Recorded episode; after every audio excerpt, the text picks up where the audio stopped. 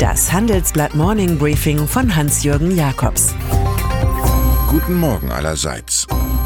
Heute ist Montag, der 10. Dezember. Und das sind heute unsere Themen. Trumps russisches Problem. UN-Migrationspakt mit Panikeffekt. Gewerkschaft bedrängt Bahn. Sie ist geklärt, die Machtfrage an der Spitze der CDU. Die Machtfrage an der Spitze der USA hingegen nicht aus juristischen Gründen. Sonderermittler Robert S. Müller geht davon aus, Donald Trump hatte im Wahlkampf 2016 viele Kontakte zu Russland und Top-Demokrat Gerald Nadler sagt, er sei im Zentrum eines massiven Betrugs gegen das amerikanische Volk gewesen. Bundesstaatsanwälte wollen nun Michael Cohen, Trumps einstigen persönlichen Anwalt, der nachweislich gelogen hat, für fünf Jahre im Gefängnis sehen. Es geht auch um Schweigegeld für zwei Frauen, mit denen Trump Sex hatte. In einer solchen Gewitterlage braucht der US-Präsident einen neuen Stabschef für den abgearbeiteten John Kelly. Bei dem 36-jährigen Nick Ayers holte sich Trump jedoch einen Korb. Aus privaten Gründen wollte der junge Stabschef des Vizepräsidenten nur für einen kurzen Zeitraum zusagen.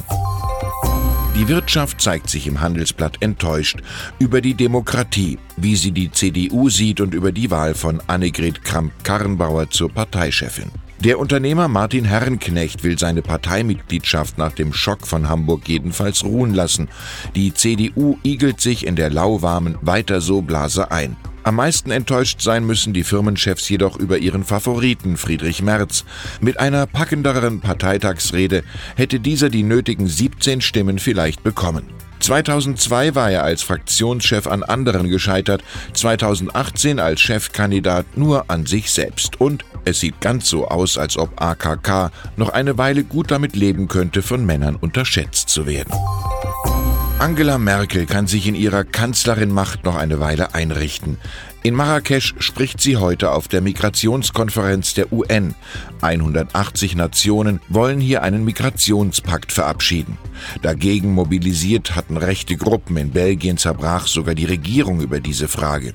CSU-Entwicklungshilfeminister Gerd Müller beruhigt im Handelsblatt, wegen des Pakts komme kein einziger Migrant zusätzlich nach Deutschland. Gerade im Internet sei zum Teil sehr bewusst Panik erzeugt worden.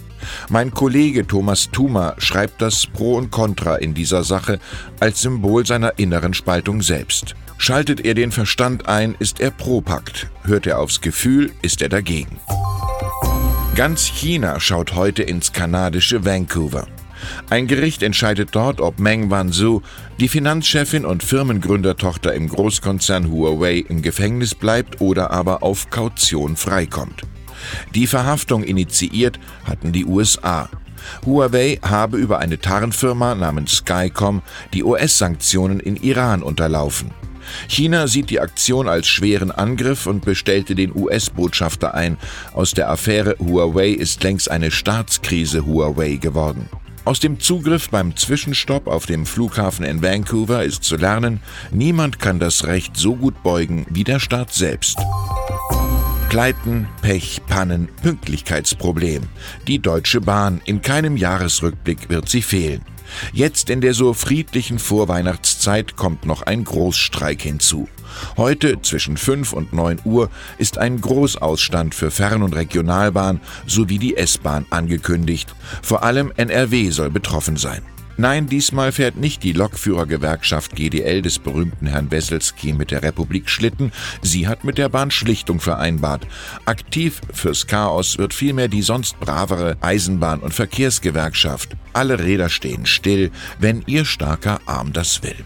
Auch Bahnwerbefigur Nico Rosberg wird nicht einsteigen, einchecken und entspannen können. Im Folgenden hören Sie eine kurze werbliche Einspielung. Danach geht es mit dem Morning Briefing weiter. Man muss nicht alles besitzen. Wer flexibel und nachhaltig wirtschaften möchte, mietet seine benötigten Textilien bei Mewa. Vom Putztuch bis zur hochwertigen Arbeitsbekleidung bietet Mewa Textilien und Zubehör für alle Branchen.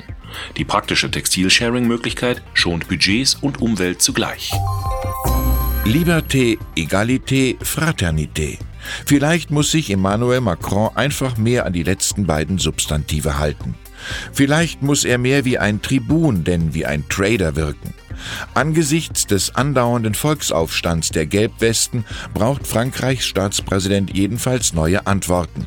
Schwachsinn hat er es intern schon genannt, gleichzeitig Mietzuschüsse zu senken und die Vermögenssteuer zu streichen, berichtet unser Korrespondent Thomas Hanke. Heute redet Macron in dieser Sache erstmals zu Vertretern der Arbeitgeber und Arbeitnehmer, gefolgt von einer TV-Ansprache am Abend. Da kommt einem der 1794 hingerichtete Revolutionsführer Georges Jacques Danton in den Sinn. Meine Behausung wird bald das Nichts sein, aber mein Name wird weiterleben im Pantheon der Geschichte. Und dann ist da noch der französische Ökonom und Bestsellerautor Thomas Piketty. Er hat eine neue Pro-Europa-Gruppe aufgestellt. Sie wartet jetzt mit einem neuen Plan auf, Ungerechtigkeit und Unfairness auf dem Kontinent zu bekämpfen. Um einen Fonds von 800 Millionen Euro zu finanzieren, sieht er Belastungen für multinationale Konzerne, Millionäre und CO2-Emissionen vor. In acht Zeitungen erscheint heute das Manifest der 50 Unterzeichner. Pikettys Credo, wir wollen, dass Kapitalismus und Marktkräfte die Sklaven der Demokratie sind und nicht umgekehrt. Ich wünsche Ihnen eine angenehme Woche und vielleicht auch einmal ein Manifest. Es grüßt Sie herzlich Hans-Jürgen Jakobs.